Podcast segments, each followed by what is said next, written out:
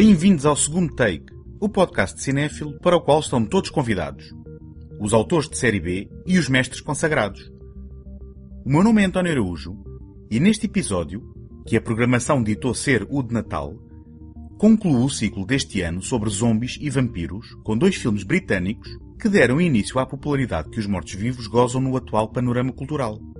28 dias depois, a experiência de baixo orçamento realizada em 2002 por Danny Boyle e Shaun of the Dead, a brilhante comédia reverencial de Edgar Wright em colaboração com Simon Pegg, produzida dois anos mais tarde. Este episódio é apoiado pela Take Cinema Magazine, a dar cinema desde 2007 com o intuito de oferecer uma alternativa cultural completamente gratuita. Em take.com.pt encontram críticas, artigos, passatempos, trailers e todos os números editados da revista.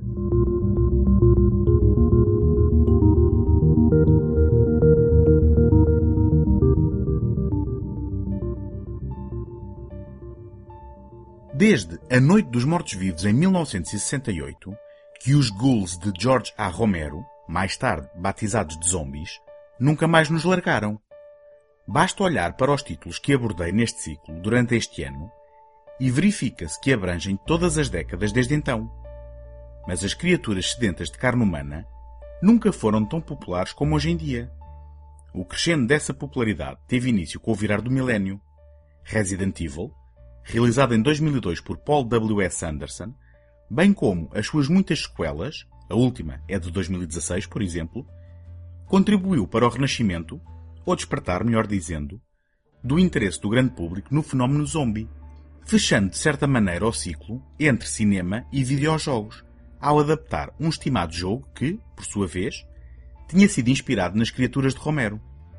Em 2004, Zack Snyder estreou-se na realização com um remake do segundo filme da celebrada trilogia dos mortos, precisamente daquele autor, O Renascer dos Mortos, e o próprio realizador consagrado regressou em 2005 ao género que deu início com Terra dos Mortos o primeiro filme de uma nova trilogia apocalíptica, se bem que de menor impacto junto do público e da crítica, prosseguida em 2007 com Diário dos Mortos e concluída em 2009 com A Ilha dos Mortos.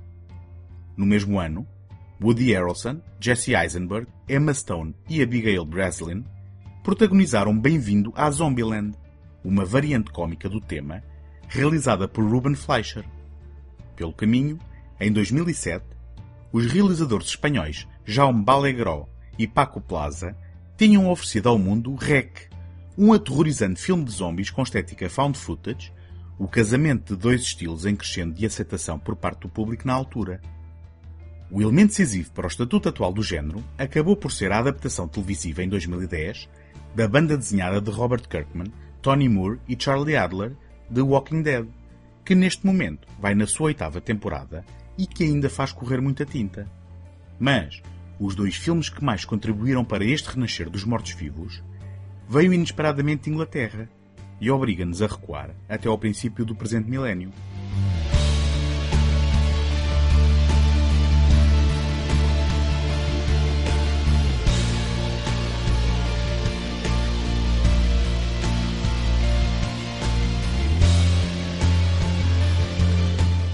Em 2002, Danny Boyle ainda não era um realizador oscarizado e reconhecido. Depois do sucesso de Trainspotting, os dois filmes seguintes do realizador, Vidas Diferentes e A Praia, foram desilusões críticas e comerciais. E assim foi com alguma curiosidade que recebemos a notícia que o seu próximo projeto seria um filme de zombies de baixo orçamento, numa colaboração com Alex Garland, o autor do romance que inspirou A Praia. Desta vez, escrevendo um argumento original diretamente para cinema. Outro elemento singular e incontornável ao falar de 28 dias depois é o facto de este ter sido um dos primeiros filmes comerciais a ser inteiramente rodado em formato digital. Um dos pioneiros deste suporte de filmagem, ainda olhado de lado pelo mainstream na altura. No principal papel, encontrávamos o então desconhecido Killian Murphy, acompanhado por outra estrela em ascensão, Naomi Harris, bem como os veteranos Christopher Eccleston e Brendan Gleeson.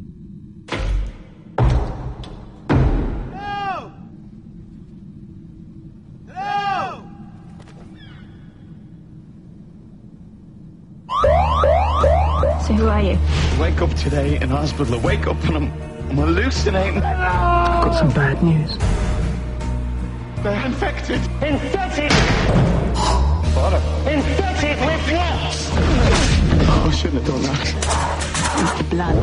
There's something in the blood.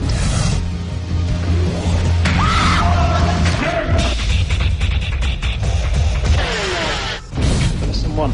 You never go anywhere alone unless you've got no choice. Hello? Lesson two. Only travel during daylight unless you've got no choice. See, this is a really shit idea. You know why? This is obviously a shit idea.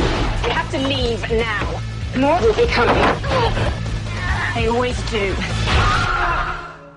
Em Cambridge, três ativistas de libertação animal entram num laboratório de pesquisa médica e, para o desespero de um cientista presente, libertam chimpanzés aprisionados sem saberem que estes estão infectados com um vírus de raiva altamente contagiante. Um dos chimpanzés infecta imediatamente uma ativista, que por sua vez, possuída pelo vírus, ataca e infecta todos os outros presentes. 28 dias depois, em Londres, Jim desperta de um coma no hospital de St. Thomas. Desorientado, depara-se com um cenário desconcertante, pois o hospital aparenta estar completamente deserto. Ao sair à rua, encontra a cidade sem sinal de vida e com evidências de catástrofe por onde passa. Numa igreja, é confrontado com o horror de um suicídio em massa, bem como dois infectados atraídos pelos seus apelos na esperança de encontrar alguém. Correndo perigos que desconhece, é entretanto salvo por Celina e Mark, que lhe explicam como, enquanto ele estava em coma, um vírus se espalhou rapidamente entre a população, resultando num colapso social. Eles afirmam que o vírus também foi relatado em Paris e Nova York, sugerindo que a infecção se espalhou por todo o mundo. Indo direto ao assunto mais polémico suscitado por 28 dias depois, ainda hoje se debate se, tecnicamente, este é ou não um filme de zombies. Isto porque, tecnicamente, os infectados com o vírus fictício desta obra não renascem depois de mortos, como nos filmes originais do Romero. Sendo isto inteiramente verdade, penso que as opiniões se dividem em função da relevância que cada um dá à própria questão em si, e não à legitimidade da mesma. A alimentar esta polémica, o filme introduziu o conceito de velocidade, ao contrário da representação lenta habitual, nas criaturas infectadas que, por questões de simplicidade, vou continuar a chamar de zombies. Mortos renascidos, infectados, lentos ou rápidos, falamos em todos estes casos de indivíduos, outrora humanos, transformados em criaturas inconscientes de destruição, que não passam de uma carcaça dos seres cognitivos que foram anteriormente. O incrível não é haver quem chame de zombies às criaturas de 28 dias depois, mas sim haver quem não aceite que uma obra de ficção apresente uma variante artística que aproveita, para as suas reflexões, temáticas universais e à disposição de todos, defendendo a crença dogmática de uma outra peça de ficção que não carregava no seu texto ou subtexto nenhuma das intenções dos seus defensores. And lastly, meet Mela. Mela? Jim. Jim. Mela. Got infected two days ago. Mitchell managed to knock him out cold and we got a chain round his neck.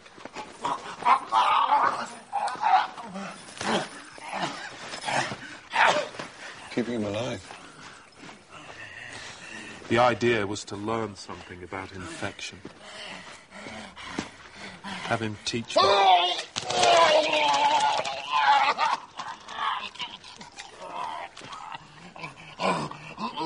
Has he? In a way.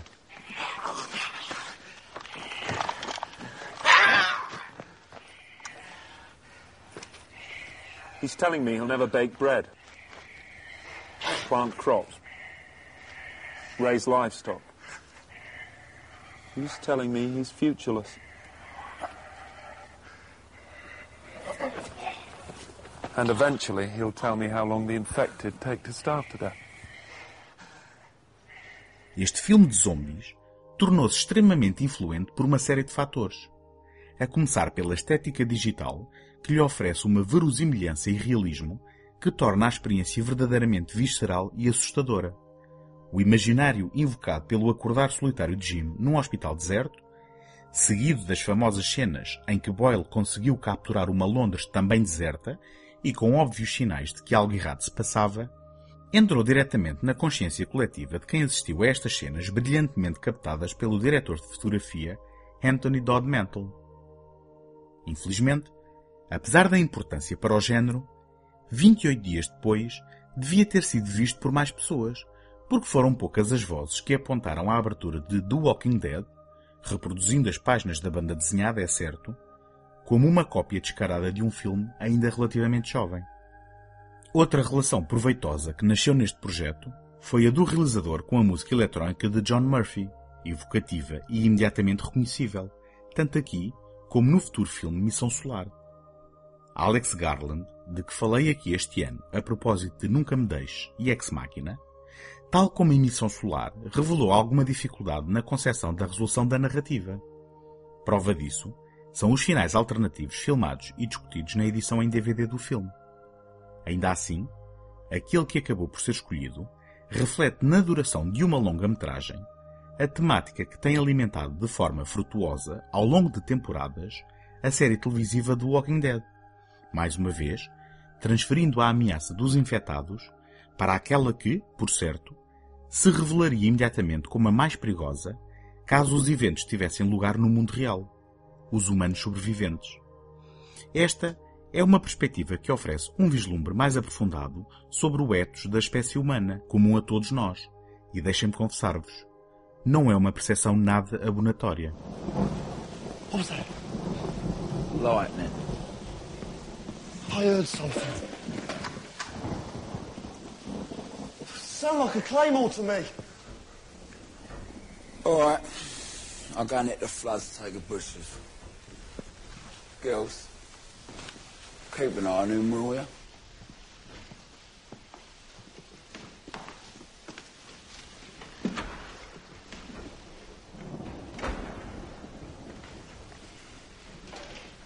Those pills. I think they're having an effect. I can feel them. And I don't feel sleepy. But they've been a long time. What are you going to do if they don't come back? Would you be the officer if Henry is dead? Is that the way it works? Shut up. I don't think they are coming back. Think they've been killed. Said shut up. Hannah. They're dead. And you're gonna be next.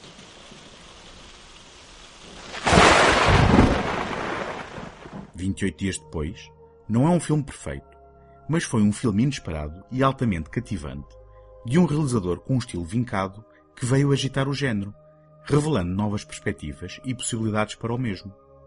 Dois anos mais tarde, teria a ajuda de um par de fãs incondicionais dos filmes de Romero que, ao decidirem homenageá-lo, foram responsáveis por uma comédia genial que, por respeitar o alvo do seu humor, se tornou num exemplo incontornável dos filmes de zombies, oferecendo gargalhadas, sustos, momentos viscerais e, acima de tudo, genuína emoção e sensibilidade.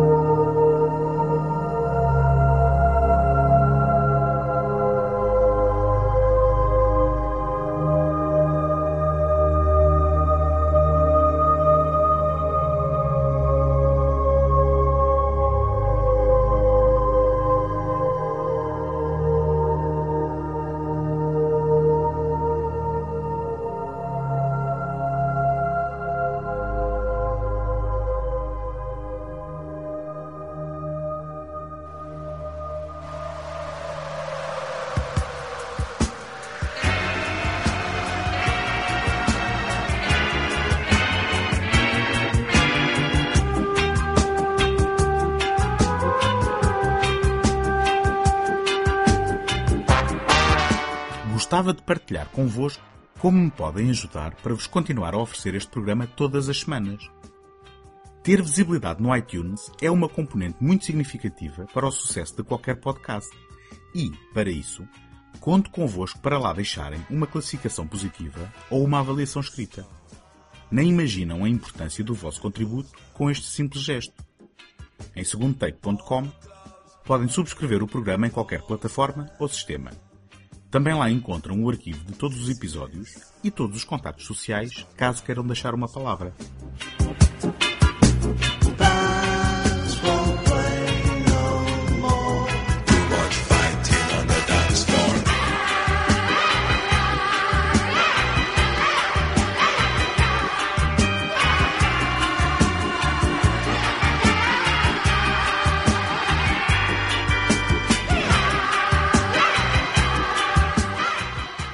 Pessoal sobre Shaun of the Dead. Este é um filme memorável com um título memorável, trocadilho fonético com o nome da personagem principal, Shaun, e um dos alvos da sua homenagem, o clássico filme de Romero, Dawn of the Dead. Normalmente dou preferência aos títulos portugueses, apesar de ter a consciência que, em muitos casos, os filmes são mais facilmente reconhecíveis pelo seu título original. É o caso precisamente de Dawn of the Dead, estreada em Portugal em janeiro de 1980, um ano e meio depois da estreia em Itália, com o título Zombie, a maldição dos mortos-vivos. Título que, por certo, fará hesitar mesmo os fãs mais empedernidos. Mas o caso de Shaun of the Dead é um daqueles em que decidi haver limites. Porque o filme nunca estreou no nosso país em cinema e porque, quando foi lançado finalmente em DVD, revelou um desconhecimento e, arrisco-me a dizê-lo, uma tremenda falta de respeito e gosto da parte da entidade responsável pelas traduções dos títulos, que, para falar a verdade, nem tem a real noção de quem seja. Assim, apenas por uma questão de rigor, presentei-vos aqui com o título nacional do filme que, daqui em diante, vou chamar sempre pelo fantástico título original. Zombies Party, Uma Noite de Morte.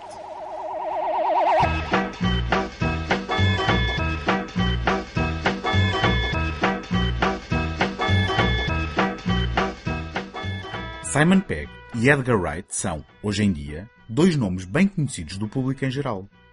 Wright realizou o criminalmente pouco visto Scott Pilgrim contra o Mundo e escreveu e realizou o popular filme deste ano Baby Driver.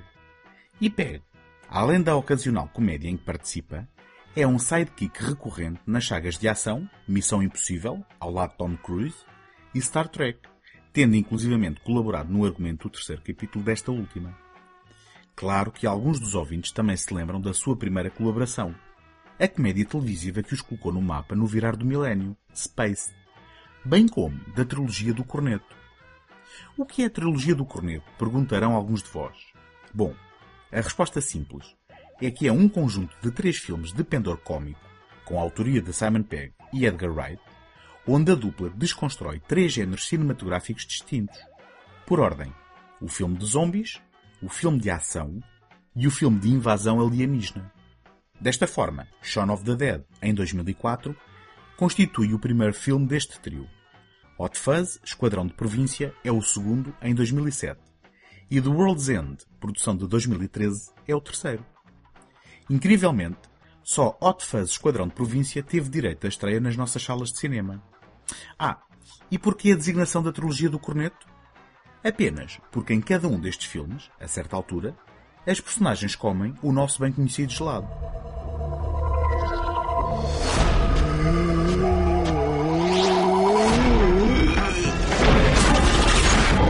Do you ever think that modern life is not for you? Do you do the same dead-end job every day? Is your love life dying on its feet? To a wonderful mum. Or have you ever felt that you're turning into something in the world? a zombie? Maybe you're not alone. Piss it. Although no one official is prepared to comment, religious groups are calling it Judgment Day. It is vital that you stay in your homes. Avoid all physical contact with the assailants.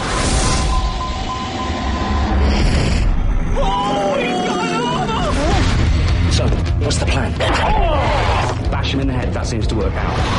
Why have we got to go Lizzie? because I love her. All right, gay. Do something! Wait there. hold it there. I'm coming!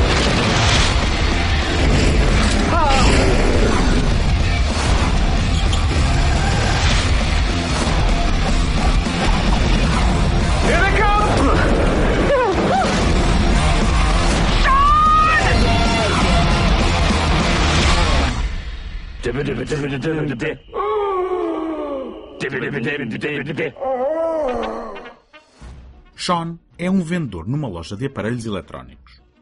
A sua vida parece não ter um rumo definido, nem revela grande ambição. Os colegas de trabalho mais novos não o respeitam. A sua relação com o padrasto, Philip, não é a melhor. E a namorada, Liz, começa a questionar a relação entre os dois, saturada da rotina que envolve o bar favorito de Sean, o Winchester. E os amigos de ambos que gravitam o casal, nomeadamente o despreocupado Ed, que Liz considera ser um constrangimento na vida do namorado, impedindo-o de progredir e amadurecer. Depois de um mau dia no trabalho, Sean esquece de reservar um restaurante para o aniversário de namoro. Quando sugere o Winchester como alternativa, Liz acaba com a relação e Sean acaba a noite no bar, na companhia de Ed, a afogar a tristeza em álcool. De manhã, Londres encontra-se imersa num apocalipse zombie, mas o ressacado Sean nem se apercebe do sucedido. Só quando se deparam com dois zombies no quintal da casa que partilham com Pete, é que Sean e Ed percebem que se passa algo de errado. Ao ouvirem as notícias na televisão, desenham um plano para resgatar a mãe de Sean, Barbara, bem como Liz, para se refugiarem no Winchester, à espera que os problemas desapareçam. Sean, what's going on? Shit, it's engaged. About an ambulance? It's engaged, Ed. Fire engine. It's one number, Ed, and it's busy. Okay, what do you want a fire engine for anyway? Anything with flashing lights, you know? Are they still out there?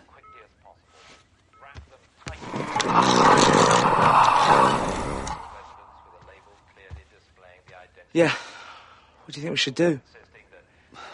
Have a sit down? There are reports of chaos on the motorways as thousands of people attempt to flee the cities. The M1, the M3, M4, M6. Do you think this is the same thing? And M68.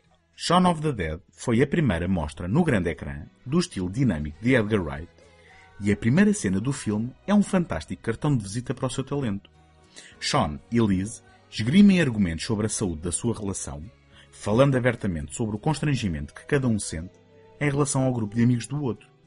O campo contra campo da conversa que enquadra as duas personagens irá revelar num timing irrepreensível que ambos se encontram acompanhados pelos respectivos amigos alvos das queixas anteriormente verbalizadas. Este é o primeiro de inúmeros momentos que encapsulam o gênio resultante da escrita da dupla, bem como do minucioso planeamento e preparação prévia com que abordam cada cena. Antes de ser um filme de zombies, Shaun of the Dead é uma comédia romântica sobre uma personagem com um caso severo de bloqueio de desenvolvimento pessoal. O apego de Sean a Ed, além de ser fruto de uma amizade verdadeira, é também o apego de Sean à ideia muito masculina que confunde liberdade com falta de responsabilidade. Ed é aquele amigo constante a quem se perdoam os piores traços de personalidade, sem se saber bem porquê. Quando se dá o surto zombie, a primeira reação dos amigos é fecharem as cortinas e voltarem a sentar-se no sofá em frente à televisão, em mais uma demonstração da incapacidade de lidarem com os problemas reais da vida real. Nas cenas de hilariante violência que se seguem, o terror não se sobrepõe à comédia previamente definida. O resultado é, ao invés, um casamento raro de tons em que ambos se alimentam de forma surpreendentemente natural. So, what's the plan? Right. We take Pete's car, we drive over to Mum's, we go in, take care of Philip. I'm so sorry, Philip. Then we grab Mum, we go over to Liz's place, hole up, have a cup of tea, and wait for all this to blow over. Why have we got to go to Liz's? Because we do. She dumped you. I have to know if she's all right. Why? Because I love her. All right, gay. I'm not staying there, though. Why not? If we hole up, I want to be somewhere familiar, I want to know where the exits are, and I want to be allowed to smoke. Okay. take Pete's car, go round Mum's, go in, deal with Philip. Sorry, Philip. Grab Mum, go to Liz's, pick her up, bring her back here, have a cup of tea, and wait for all this to blow over. Perfect. No, no, no, no, no, wait, we can't bring her back here. Why not? Well, it's not exactly safe, is it? Mm, yeah. Look at the state of it. Where's safe? Where's familiar? Where can I smoke?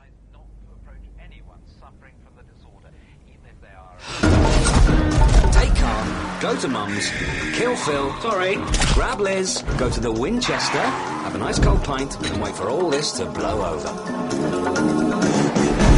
How's that for a slice of fried gold? Yeah, boy! Vital that you stay in your homes, make no attempt to reach loved ones, and avoid all physical contact with the assailants. You believe everything you hear on TV? Wright abre o livro com transições frenéticas, montagens, como nas várias versões do plano que Sean e Ed vão refinando, ilustrações idealizadas da execução das suas estratégias, sem contratempos nem dificuldades, com a repetição de enquadramentos que dialogam entre diversos momentos da narrativa, ou com a utilização da banda sonora, incluindo uma amostra do que seria Baby Driver, em que uma cena é encenada de forma síncrona com a batida de Don't Stop Me Now dos Queen.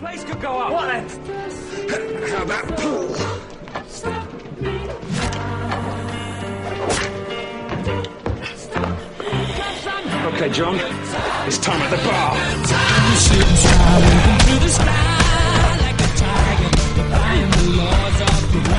I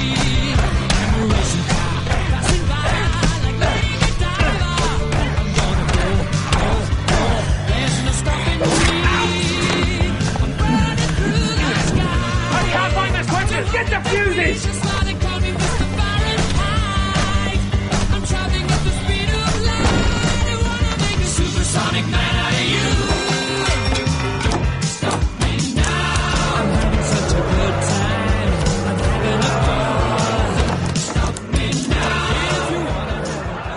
O surpreendente é que o estilo visual de Wright serve adequadamente cada momento da narrativa, não a atropelando por uma mera questão estética ou estilística. Perante a possibilidade do apocalipse, é na mãe e em Liz que Sean pensa, e, na sua demanda para ser o salvador de ambas, tem de se revelar capaz perante tarefas difíceis e pouco ortodoxas, inclusivamente a necessidade de matar o padrasto, entretanto mordido e em vias de se transformar. O sucesso aqui é que no meio do caos, do sangue, das gargalhadas e da intensidade exagerada da situação, o momento de reconciliação entre Sean e o padrasto, no último sopro da sua minguante vida, é verdadeiramente tocante e genuíno.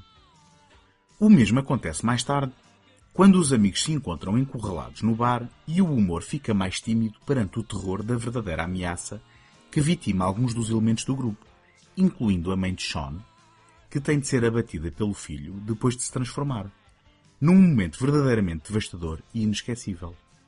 Nesta reta final, também somos presenteados com vísceras e sangue abundante, o que pode não agradar aos espectadores de estômago mais sensível, mas que é fiel ao espírito dos originais de Romero, nitidamente reverenciados pela dupla de autores. How are we going to do this? Uh, I don't know. Um, one of us has to go first. Well, maybe, maybe one should do the other and then do themselves. Oh, maybe you should do me. I'll only muck it up if I have to do myself.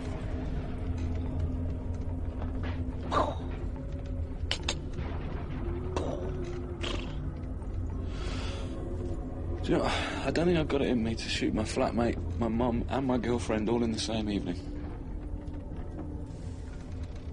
What makes you think I've taken you back? You don't want to die single, do you? Actually, I would like to be shot. Besides, I've changed. I haven't had a fag since yesterday, I promise. He hasn't. Maybe we should have one now. You left them in my flat. Yeah, in the bin. I was desperate. Sneaky monkey. Sorry. That?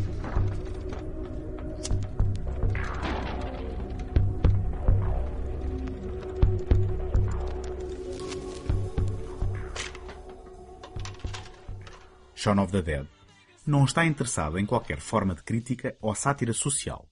Tampouco os zombies funcionam aqui como uma metáfora de carregado simbolismo. Apesar da genuína homenagem ao género, funcionam como pano de fundo para o arco narrativo de crescimento de Sean e, quanto muito, como uma generalização do seu marasmo perante as responsabilidades adultas. No final, talvez essa falta de vontade de crescer e encarar as responsabilidades só tenha sido mitigada e escondida nos recantos mais profundos de cada um, ou, quem sabe, no barracão fechado à chave no fundo do quintal.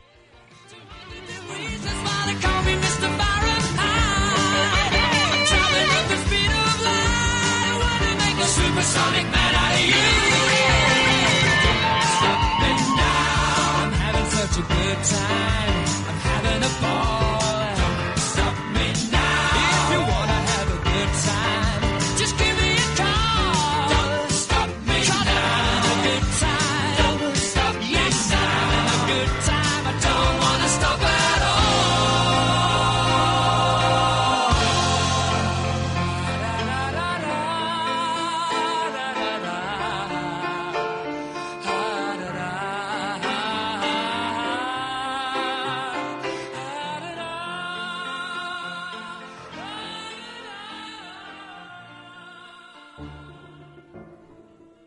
Encontramos na próxima semana.